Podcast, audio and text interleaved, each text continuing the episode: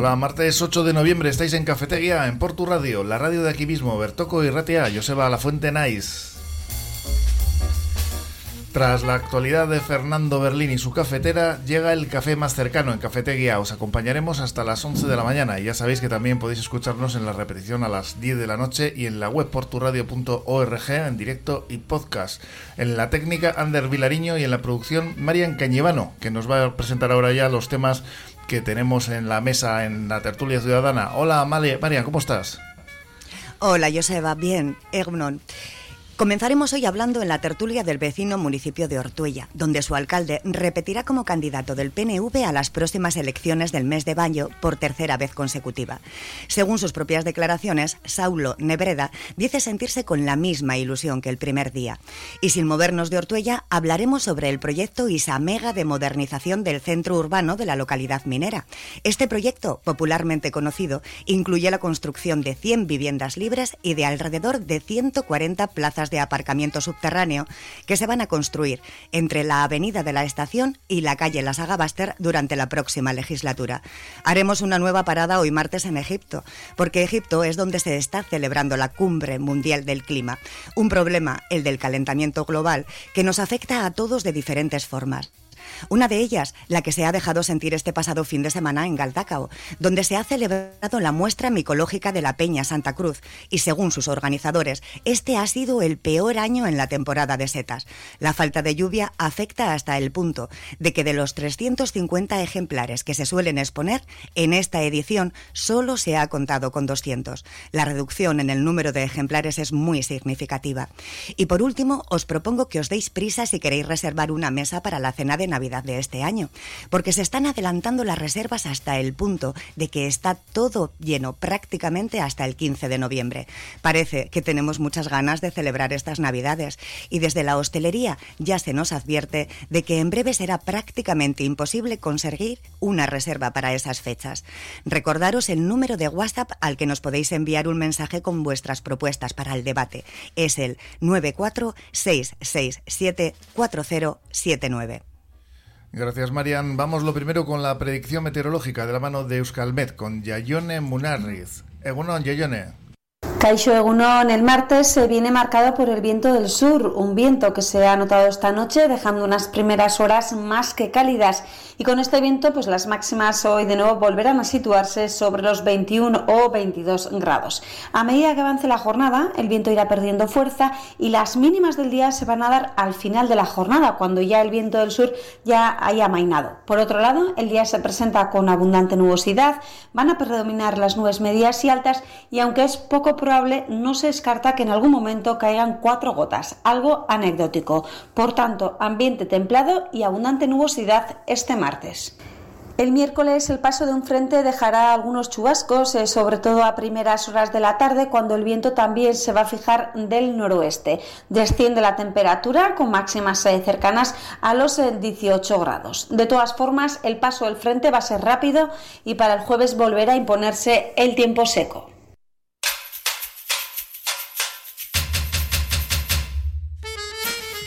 Pues que sí, que mañana por lo visto viene un pequeño frente, pero el jueves otra vez calor. No sé si estáis con abrigos o habéis venido. A Paco le veo muy abrigado. Paco, has traído un chalequito. Me ha engañado eh, el mirar por la ventana. Mira el móvil, el, mal, el tiempo. Has mirado otro, otro país, porque a veces tenemos puesto en el móvil la localización y te salen, yo que sé, puede salir yo alguna vez que he mirado una ciudad igual me viene uno de Sudamérica. O sea que cuidado con esas cosas. Bueno, ya tenemos por aquí a nuestros y nuestras contertulios y contertulias de la tertulia ciudadana, Agustina Fernández, Paco Velarra y Alfredo Pérez. ¿Cómo estamos? ¿Todos bien? Bien, bien. bien. Y vamos a empezar, si os parece, pues como acabamos de hablar del tiempo, he puesto de primer eh, plato en esta mesa esta cumbre del cambio climático en Egipto, que ya sabéis que las consecuencias del calentamiento global se han dejado sentir en todo el planeta. Y en la temporada de setas, pues de Vizcaya, ¿no? También. Este fin de semana se ha celebrado una muestra micológica. Eh, y bueno, pues eh, decían los organizadores que era el peor año y, y, bueno, pues no sé si soléis ir a por setas, pero lo que está claro es que, que la cosa está que arde, ¿no? Hombre, si no hay agua, no hay setas. Entonces este año ha sido un año con muy poca cantidad de agua, de lluvia. Entonces la que ha venido ha venido tarde y eso, eso no le beneficia a las setas. Entonces es muy normal, muy normal que no haya. Eso no está claro. Si estamos en un cambio de, de, de, de ciclo, de no sé, de, de, de, temperatura de todo tipo y aquí o si los mandatarios o los políticos o los empresarios sobre todo no se ponen las pilas, pues igual nos pueden quedar pocas generaciones. Va a haber gente que viva muy bien, muy bien porque tienen acceso a todos los medios y gente que viva muy mal, muy mal porque no van a tener acceso a nada. El tema es algo que se lo tiene que tomar en serio, pero a mí este tipo de cumbres del Cairo y todo esto a mí me parecen un, con perdón, un postureo. Ahí van todos. Eh, no, faltan, faltan. Los falta, más importantes faltan, faltan. Faltan los rusos, faltan los chinos, y faltan los americanos y los, también. los, indios también. La creo India, que, la India también falta, que eso, bueno, la India contamina, bueno, lo que quiere y un poquito más. Sí, pero cuidado con lo, lo de los indios, ¿eh? Que antes. Cuidado, eh, los, los, indios, a ver, la gente son, lo, son la, la, generación solapada, sí, sí. los que están ahí callados, callados, callados, pero se reproducen los pobrecillos. No quiero hacer el simi para no tardar nada, se reproducen mucho y bien. Y, bueno, y es una de las grandes economías hoy en día del mundo. Claro, en Europa se va a la mano de obra muy barata, pues semi-esclava, para sacar los medios de producción de, de, los países occidentales, y esto se ha ido enriqueciendo, que es un poco lo que ha pasado en China también. En China eh, yo tengo amigos míos, gente de mi edad, que empezaron con cooperativas de Mondragón a externalizar productos en China y te decían que al final tenían un decálogo de que no se lo lleves si tenías que hacer una pieza determinada que tenía tres o cuatro bases, tenías que llevarle a cuatro tíos distintos porque te la copiaban a los cinco minutos de llegar en China, cuidado con quién negociabas porque uno era primo del otro y entonces se la daba al otro y al final tu pieza se quedaban con ella y te la vendían a ti, bueno, y, y la vendían por ahí pues diez veces más barata de lo que al final te salía a ti. Entonces, estos se han hecho millonarios a cuesta nuestra, así de claro, los indios también, pero contaminan como cosacos, y, y, nos están fastidiando a todos. Ojo, que nosotros también lo hacemos bien, ¿eh? que tampoco es la cuestión de tirar la piedra donde ellos. Aquí en Europa se hace mucho y bien. Bueno, en realidad están contaminando eh, haciendo productos que nosotros estamos comprando. Efectivamente. O sea, que en realidad, no, no, ¿quiénes así, son los responsables? ¿no? Bueno, los responsables somos todos, porque si yo te digo que no te lo hago, claro, pero el No. tema es que necesito hacértelo porque necesito comer. Ya, pero lo, lo lógico sería que si no quieres que te exploten o que pase lo que está pasando, produce en tu propio país. Estoy de acuerdo. Paga la mano de obra sí, como sí, sí, tienes estoy que pagarla. completamente de acuerdo. Es más, se ha visto ahora con la guerra de, de Ucrania que los componentes electrónicos para los coches, como los hemos externalizado todos, pues ahora está, ayer creo que leí, la, la, no sé, era la FASA Renault o una de estas empresas importantes de automovilística, pues que no tiene componentes, no tiene chips. Y cuando los chips, pues bueno, pues poco menos que se inventaron en Europa, Sí, o sí. Estados Unidos, perdón. Entonces, si tú no haces tus chips, pero claro, te los hacían terceros porque te hacía- salía más barato, pues ahora vas y lo cuentas, es así. Claro, pero Es eso ha sido un montón de cosas de No, las no. que dependemos de ellos total, todo. Total. Eso, Es eso siempre ha sido, para mí, los grandes pensadores de este país, no de este, no, de todo la- el mundo occidental, que pensaban con el bolsillo y no con la cabeza. Es así. Tú mira en el mundo agrícola lo mismo aquí en España lo que ha pasado. O sea, ahora tenemos que depender de fuera, cuando Bueno. tenemos posibilidades de todo, ¿eh? Yo en Hombre, veranos voy a un pueblo donde viven del mundo agrícola. Y según voy entrando en el pueblo, sé de qué va la subvención ese año. Sí, claro, porque es lo que les mandan plantar, Claro, pues, por entonces, supuesto. es así, pero, es eso que- hace años ya. Pero la subvención no tendría que ser por lo que plantas, tendría que ser por lo que recoges. Ya, pero no es así. Pero entonces les dan por lo que plantan. Claro. Entonces, claro, luego te encuentras, pues eso, unos casoplones tal, que hay unos casoplones para quitar el, el sentido en algunos pueblos, y no hay una economía de supervivencia, sino que hay una economía ya en ciertos sitios muy desahogada. Bueno. Yo te lo digo porque lo no, veo no en una generalidad, ¿eh? Castilla-León. No, pues no en una generalidad. Castilla-León. Te lo digo porque voy todos los años a un pueblo pequeño de León y alucino con lo que de agricultores. No, no, yo, yo, yo, yo desciendo de agricultores. Mi- mi- Mis abuelos que eran de Burgos vinieron aquí porque no había. Así de claro. Te quiero decir que, que el tema Pero es no ese. quiero decirte que, por ejemplo, tienes antes, salías de aquí y todo lo que era Álava y Castilla era trigo, cebada, Sí, avena. sí, sí, sí, Hoy en día no existe, Sí. no existe eso, o sea, existe cuatro piezas, porque luego empezaron con el girasol, con la soja, etcétera, etcétera. Con el maíz. ¿qué ocurre? Los Que famosos todo- excedentes, ¿no? Claro, Sí, claro. luego tenemos que traer ahora todo de fuera Es- para aquí. Eso es, eso es. No, en un país que tiene para poder hacer de todo, De todo, efectivamente. es absurdo. Es absurdo, sí, sí, es ridículo. Paco. Sí, el, es- el mundo de las setas es un mundo desconocido para mí, por lo tanto de él mucho no, no puedo decir, pero lo que Bueno, sí es tengo- una consecuencia al final, ¿no? Que Sí, se pero- refleja en ello, ¿no? Sí, El lo que, sí te- lo que sí tengo claro es que eh, el calor y la falta de agua hace avanzar el desierto. clarísimo. Exacto. Y eh, la falta de agua tiene muchos, muchos motivos y muchos, muchos porqués. Eh, hemos dicho en esta mesa que India, China y Rusia no se han sentado a la mesa. Pero eh, en los años 90, esto procede de los años 90, los primer- las primeras cumbres del clima, y tuvieron una, serie de confrontaciones y de enfrentamientos grandes y graves. El Occidente, el Oriente y el mundo asiático. El 16% de la población son países desarrollados, que han contaminado y llegaron a ser los que crearon la bolsa que ha hecho enfermar eh, el aire que respiramos, etcétera, etcétera. Ese 16% del mundo es capaz de ser tan rico que paga por contaminar Es verdad. Señor, y se lleva las bolsas de producción a terceros países. Con, con, eh, leyes mucho más laxas en el aspecto ambiental. Efectivamente. Entonces, además de lo que ellos contaminan, ese 16% de países desarrollados, además de lo que contaminan, que son el 64% de la contaminación, numéricamente superan en tantos por ciento a China, a Rusia y a, Y a India. y a la India. Ese tipo de datos dice que hay tres, tres grandes mentiras, ¿no? Eh, la pequeña mentira, la gran mentira y la manipulación por los datos. Entonces, las estadísticas son la manera más perversa de mentir, porque se dan por hecho y por ciertas muchas cosas a través de las Sí, estadísticas. es verdad. Tienes más razón que un santo. Así es.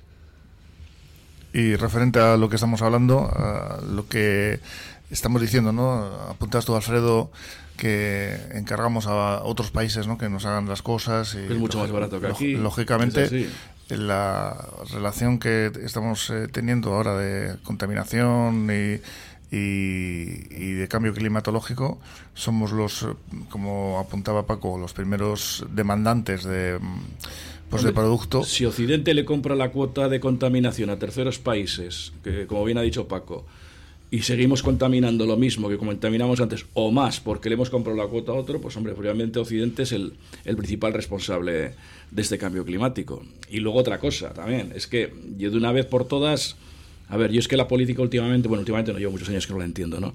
Yo le haría caso a un científico. Pero a un político que el día, a ver, que estuvo, puede estar de concejal de un pueblo de Cantabria y mañana puede ser director de, un, de una institución de este país que no tiene ni puñetera idea por dónde le pega el aire, dejarle los designios de cosas tan importantes como, como puede ser el cambio climático o otros factores que hay aquí, ¿eh? que aquí ha habido gente que ha pasado de, de una barredora a, manejar muchos millones de euros. Entonces, con todos mis respetos a los que manejan barredoras, vaya por delante, ¿eh? así de claro. Eh, el tema es que, a ver, yo lo que entiendo, a ver, yo trabajo, todavía trabajo en la función pública. La función pública tiene gente, eh, mi mujer es licenciada en Derecho, es el cuerpo de gestión de la función pública. Entonces, a ver, la función pública tiene un montón de gente que son técnicos, pero técnicos que se han sacado la plaza por oposición y técnicos que saben un montón. Entonces, que luego te venga un bichimangri que sea traído por un político como asesor de y resulta que tiene la calle para correr, pues a mí me produce escalofríos. Y es lo que está pasando aquí.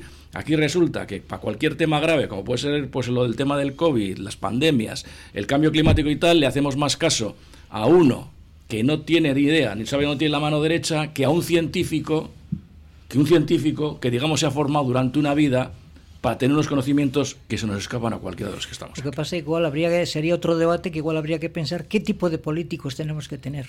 Pues eh, yo te, yo te lo dije el otro día, lo dije aquí alto y claro, yo no creo en esta, esto para mí no es una democracia, es una No, no, partidocracia. no, sin lugar a dudas. Esto es una partidocracia, aquí no hay listas abiertas, yo no puedo elegir al que me dé la gana.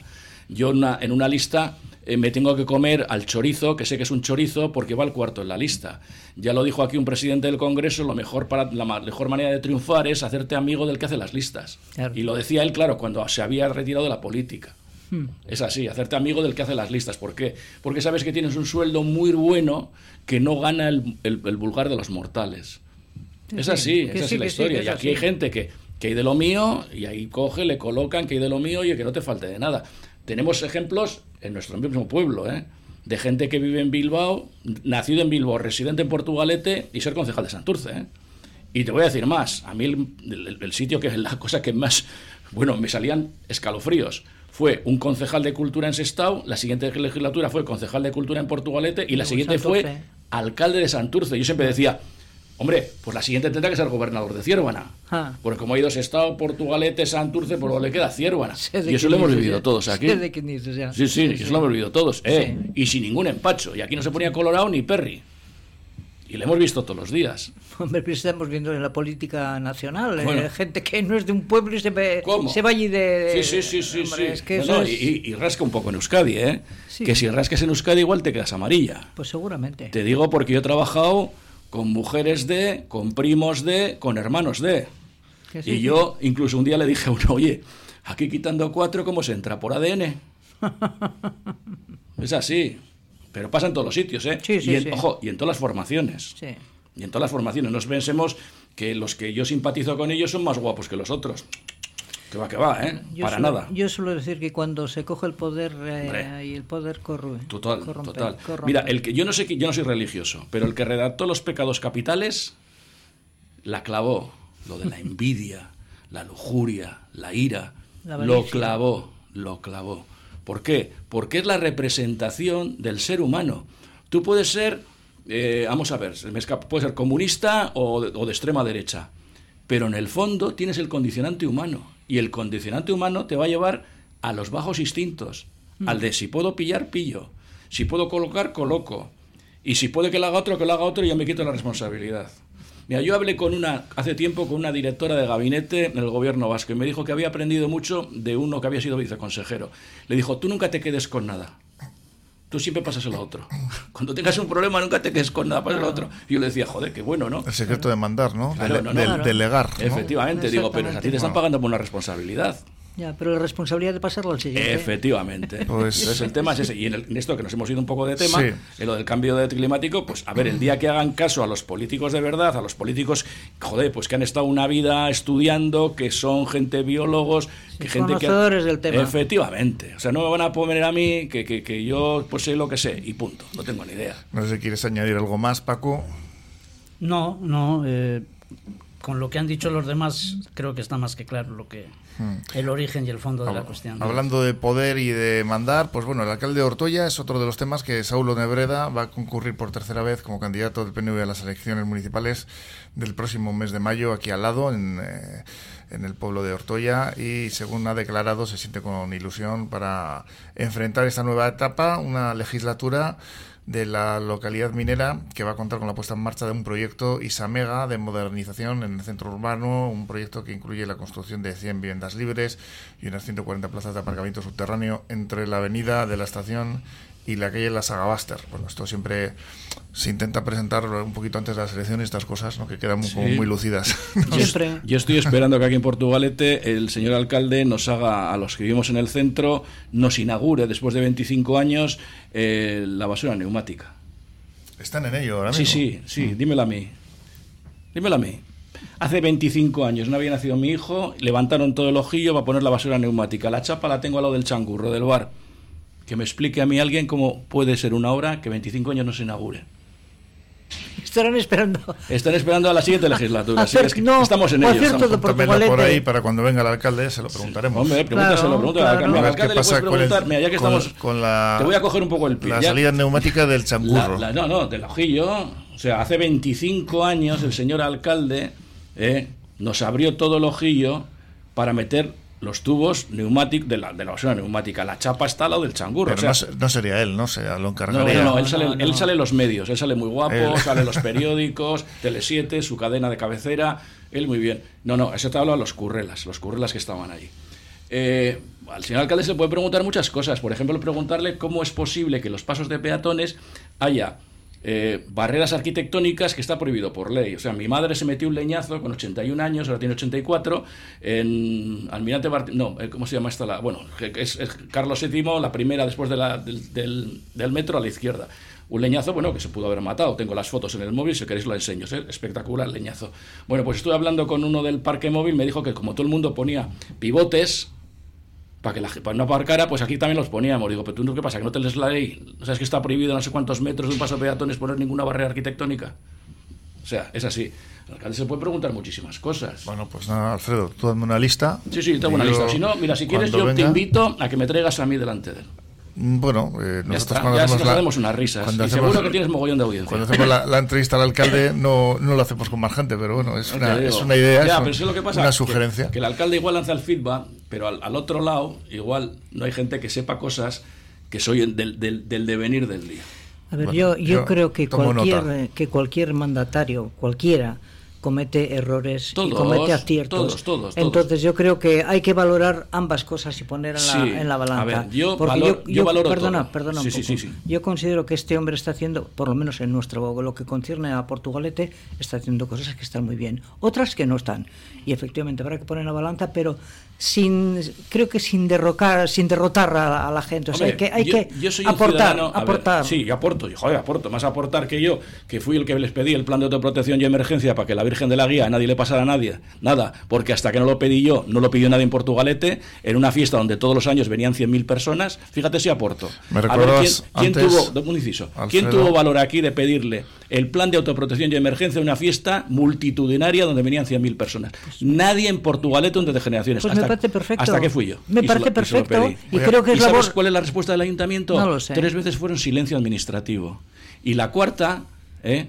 Me, me llamaron por una, una llamada telefónica diciéndome que con la llamada se zanjaba el asunto. Le dije que no, que como había hecho por escrito la solicitud, solicitaba que me contestaran por escrito. muy bien. Y como la, la, la respuesta fue que por el mar andaban dos tablas carambincundinculadas, que las tarambincundínculo, o sea, eso es un resumen de lo que me pusieron, pues se lo mandé al Alarteco. Entonces al Alarteco ya le contestaron de otra manera. Ya, ¿Entiendes? Implicarse por el pueblo es eso. Yo he estado 15 años colaborando con el programa de fiestas de mi pueblo sin recibir nada a cambio. Les he organizado un congreso de puentes transbordadores porque el gobierno francés me invita a mí a dar una conferencia en Francia junto con gente de la talla de Cosme de Barañano o Javier González de Durana y Susi. Los dos, uno fueron director del Artion y otro fue el director del Reina Sofía. Y el tercero era Alfredito, que tenía 24 años, un niño. Y fui a Francia. Les organicé un congreso aquí. Les traje al hermano, al hijo, al nieto, miento, de Alberto Palacio Lisaue. Que gracias a mi intervención hoy en día te conservamos algunos objetos de la- del, del- del que creó el puente Vizcaya en la Torre Salazar. Que sí, sí, Y- yo no tengo. Si a mí me parece lo ideal que la gente aporte. todo. Me parece fenomenal. Todo. Me Lo parece pasa fenomenal. Que a veces oye, la gente se pasa de frenada. Que no te digo que no. Te o sea, pasan de frenada. Que no te digo que no. Y me parece estupendo que cada ciudadano haga lo que tiene que hacer. Y en este momento estamos con el alcalde de Ortuella, que realmente son tres, de, tres eh, legislaturas las que se pretende llevar. Y a mí eso me parece excesivo. Este lleva más el de que, tres. No, Este, lleva- este, este lleva más de tres. Este desde que Esta tiene es la tercera. No, no, esta es la cuarta. Y este desde que tiene veintitantos años lleva en el El alcalde Miguel Yo- Torres lleva 14 años. No, no, 14 estoy años. diciendo el de Ortuella. no, ya, pero este lleva ya el nuestro. Yo te, te- Bien, te- bien, te pero es que yo ahora no estamos hablando de Portugalete, Sí. estamos hablando de Ortuella. ¿eh? Y Ortuella es en este momento es la tercera legislatura que se pretende que lleve el PNV. A mí me parece que siempre es excesivo que tanto tiempo se prolongue un mismo partido. Te refieres más que excesivo, que es sa- sano que haya cambios, Eso es, ¿no? que haya cambios. Yo también estoy de acuerdo A ver, contigo. también creo que cuando sales que el pueblo lo quiere. Porque quiero decir que excesivo no es porque la gente los La gente a lo quiere, efectivamente, efectivamente, pero creo que el mantenerse mucho tiempo en el poder, al final lo que lo que hace es crear muchas cosas raras por ahí. Estoy de acuerdo contigo. Ya se dijo cuando llegó con la ley de fa- partidos famosa, no lo olvidemos, que fue gracias a eso el Partido Socialista Obrero Español al, al poder en el gobierno vasco, se comentó eso, ¿no? que iba a ser bueno en ese sentido. Bueno, Paco, que no estás diciendo nada, está, estamos aquí... Estamos avasallando. Yo quería subrayar que me has comentado tú antes, eh, Alfredo, en la estampilla en Saúl de más de 150 muertos en un festival de Halloween, la Sí, sí. extrapolabas a este caso Claro, de, el de la tema- guía, ¿no? El tema, a ver, el, el- el tema está claro. A ver, aquí nos gusta a todos divertirnos. Vosotros, los del Danos Bass, sois uno de las piezas fundamentales. Los que... Yo no soy del No, tú, Danos ¿cuál Bass. eres? Jo, es que Yo soy me de los Barbies. De los Barbies, por tanto, me, he- me he equivocado, de los Barbies. Sois una pieza fundamental, cantáis las canciones, etcétera, etcétera.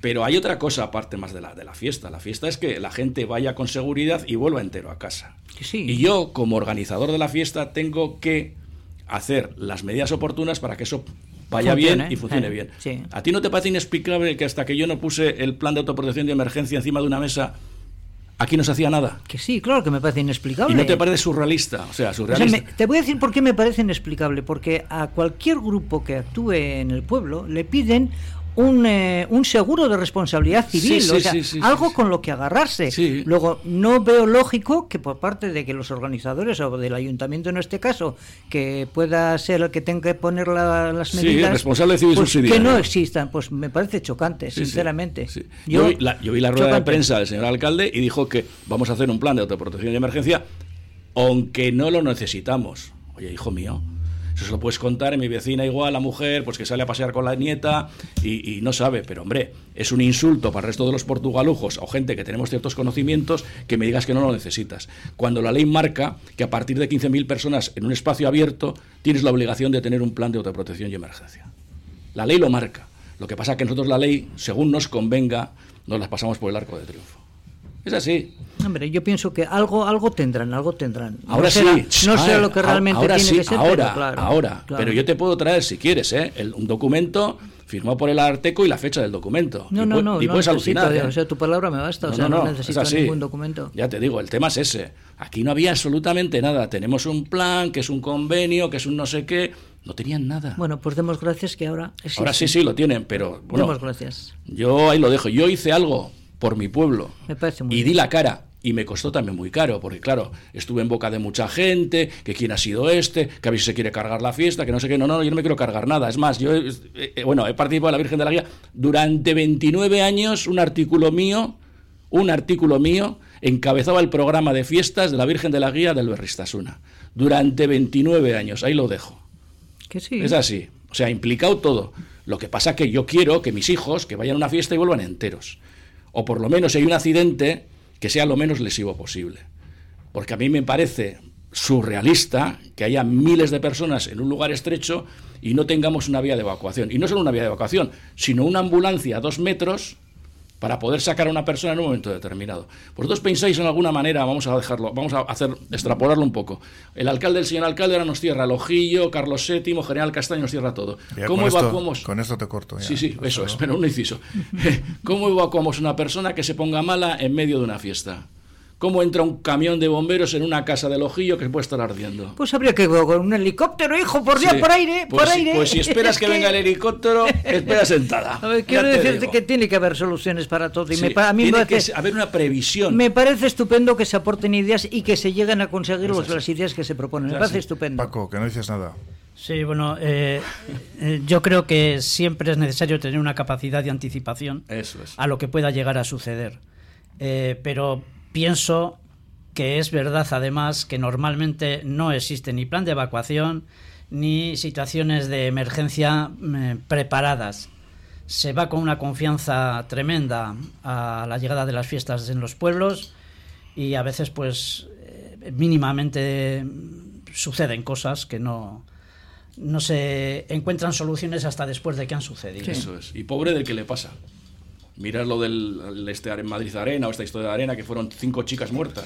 Fue una negligencia total del médico que estaba allí, las puertas cerradas. El otro día, en, en Sevilla, no sé dónde fue, un fenómeno, un fenómeno que yo lo hubiera metido a la cárcel. Cerró las puertas, les quitó el aire acondicionado y les cortó el agua de, de los, de los estos para que los chavales no bebieran. En, en casi todas las situaciones en las que lo que hay de por medio es un beneficio económico, eh, no es una negligencia o un error, es un intento Es un de acumular eh, Riqueza. mayor riqueza eh, y por, por acumular más dinero eh, se pierden de vista todos los elementos que podrían haber hecho eh, más fácil las soluciones. Sí, pero eso en todo lo tenemos. Tú vete a la carretera y los puntos muertos hasta que no hay un muerto, no hay solución.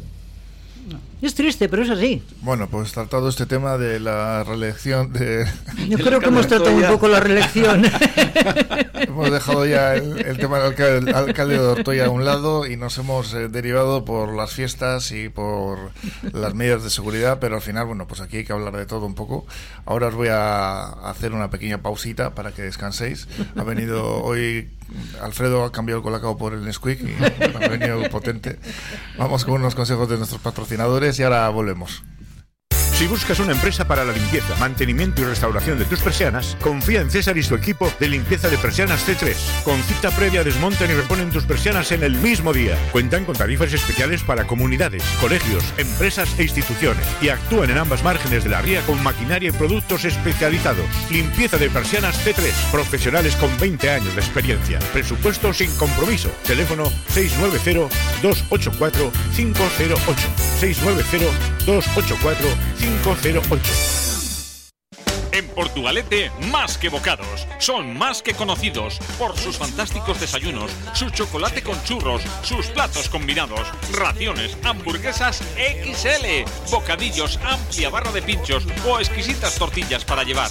Más que bocados, en la calle Correos 16 de Portugalete. Teléfono 944744767. Más que bocados. A comer. Mucho más.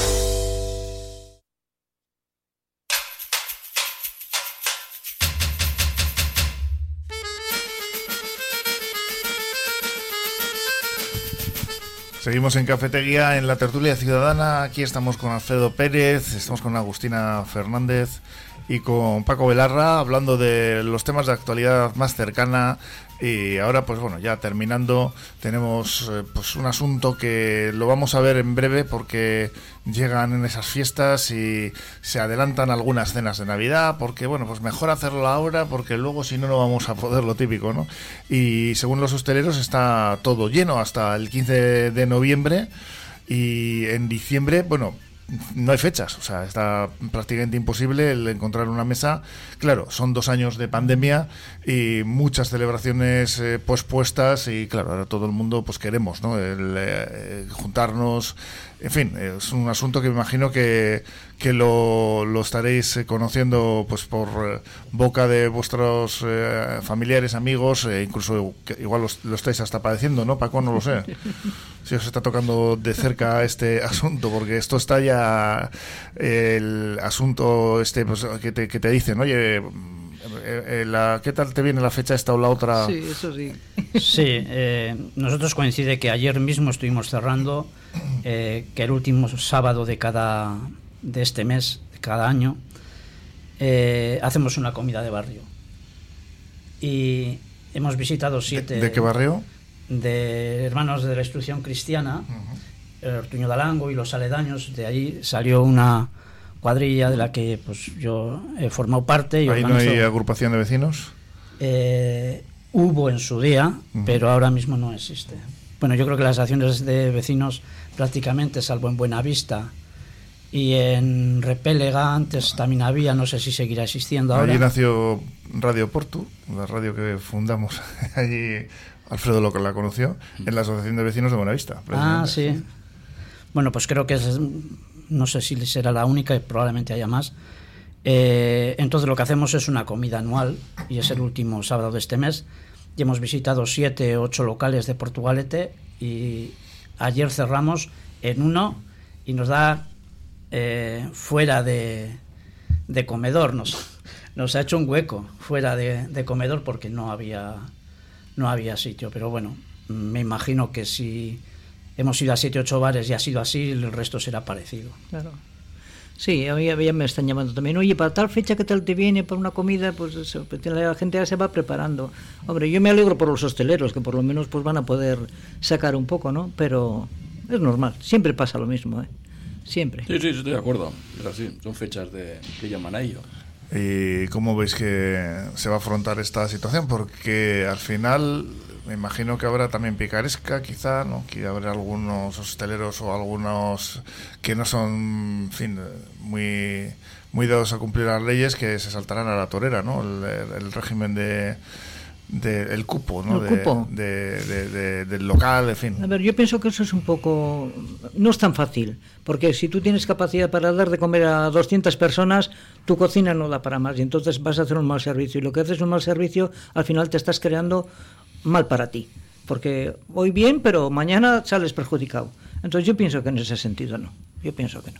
En este asunto es habitual el verlo en, yo por lo menos conozco, ¿no? Que ocurre cuando hay banquetes de boda y de repente pues eh, te encuentras con que banquete le han metido donde no le dijeron que iban a comer o cenar, no sé si, si os suena algo de bueno, esto. eso, eso antes sí se hacía, yo hoy en día no lo sé, porque hace mucho que no voy a banquetes de boda. Sí, también, bueno, yo hago, la última que me han, me han indulgado es el hijo de un primo, ya voy a bodas de hijos de primos. Y yo creo que sí, lo que dice Agustín. Antes igual podía ser un poco Sí. picaresca, te metían un poco calzador. Sí, pero de todas maneras, día- lo de las normas que acabas de decir, yo creo que algunos estoleros, y matizo lo de algunos, también tendrían que mirar un poco las normas en que no vayan en contra de la, digamos, del ciudadano de a pie que tiene que salirse a las carreteras para poder pasar por las aceras.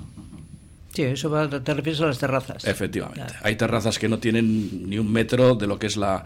Es más, he visto terrazas en el centro que tenían dos mesas una al lado de la otra y tenías que pasar poco menos que de costado. Y luego encima gente mayor, gente cada vez... A ver, la gente que se hace mayor, ¿no? Cada vez hay más coches de estos eléctricos, de gente que va pues imposibilitada, que son dependientes, y hay muy poca empatía con ese tipo de gente. Y con mujeres con niños pequeños tampoco. Entonces la gente tiene que salir a la carretera con el riesgo que conlleva y luego cada día hay más terrazas. Yo creo que lo de las terrazas estuvo muy bien por la la pandemia, yo lo, pondría un poco más, pero hombre, yo creo que también hay que hacer una reflexión entre dónde está el, digamos, la calidad para vivir en un ambiente acogedor y dónde está la calidad para esto. Y luego también, pues algunos bares, pues el, digamos, la actividad que ejercen, eh, hombre, yo tengo uno cerca de mi domicilio que te organiza unos bingos los viernes a la tarde. Entonces saca un megáfono y te, te, te radia los números. Entonces le da lo mismo que si el vecino se levanta a las 5 de la mañana para trabajar o, o, no.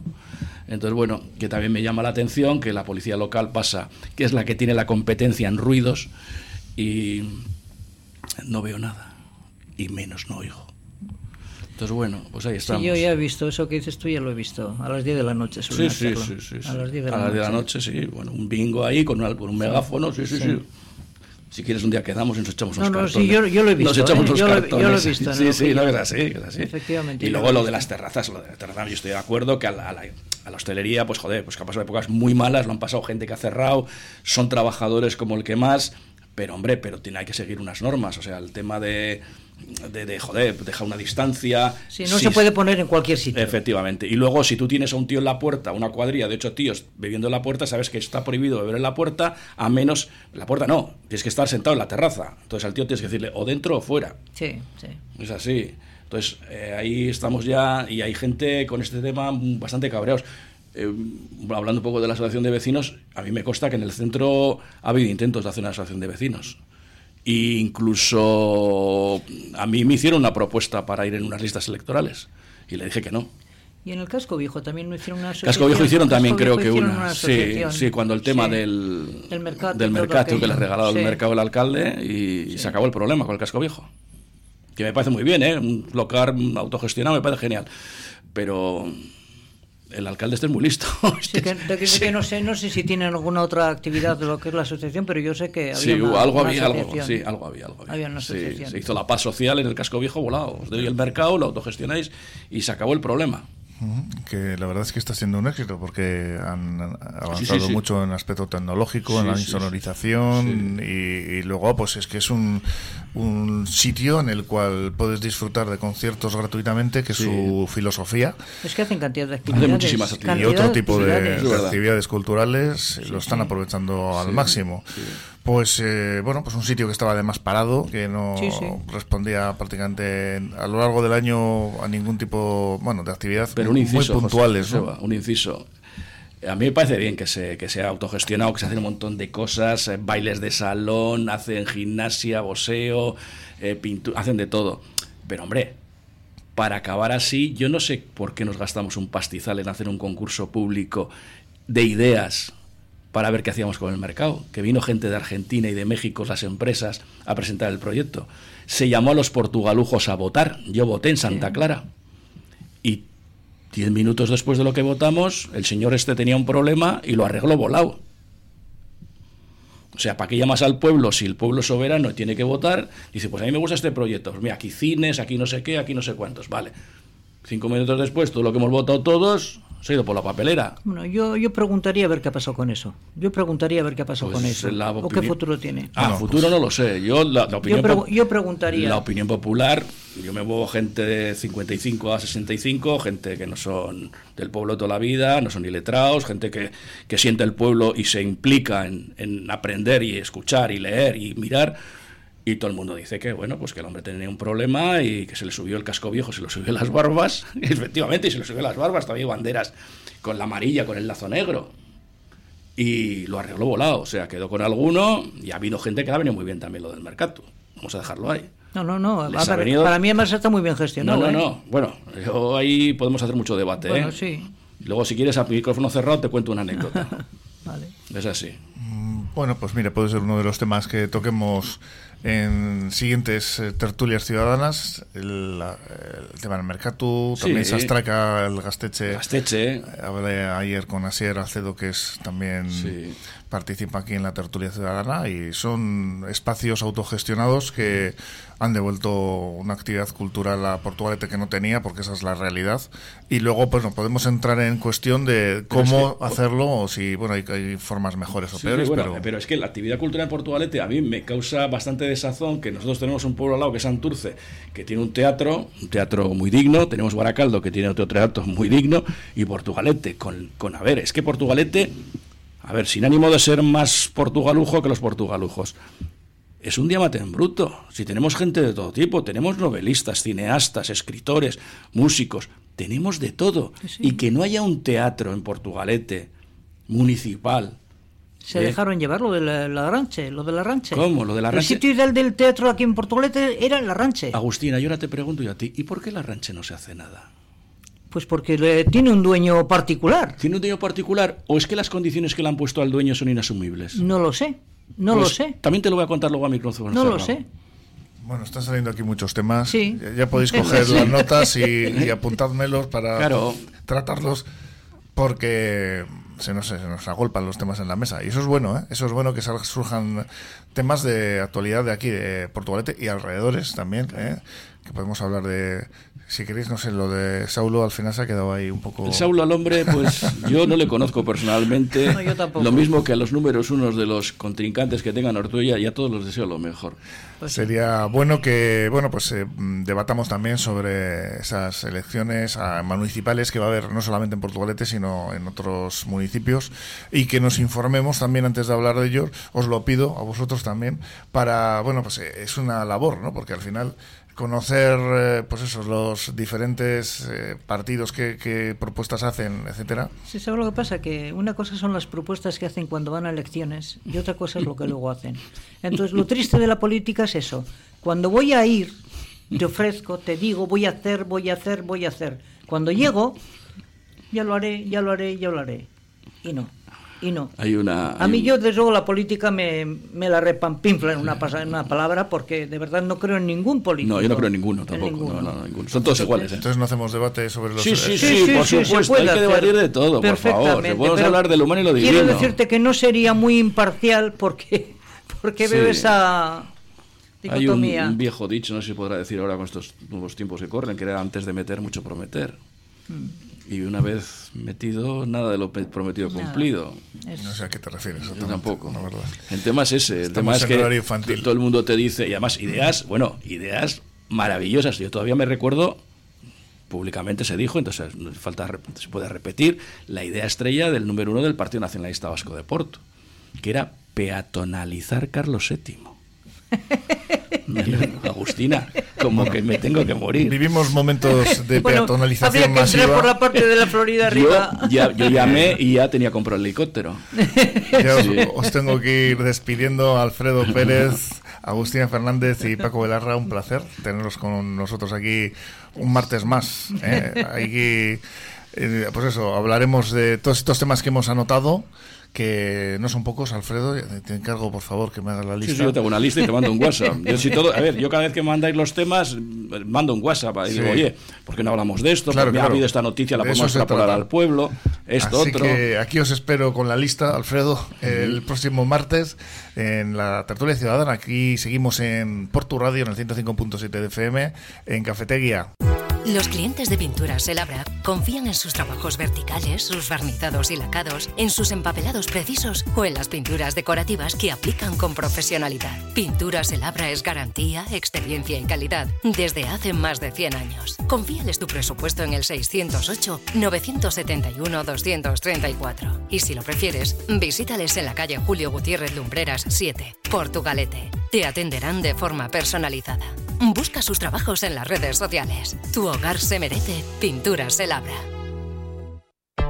Fernando Soriano y Estela González, abogados, herencias, matrimonios, divorcios, civil y mercantil. Fernando Soriano y Estela González, abogados, a tu servicio en la calle Carlos VII número 3, segundo centro en Portugalete, junto a la Seguridad Social. Teléfonos 94 495 0849 94 495 0849.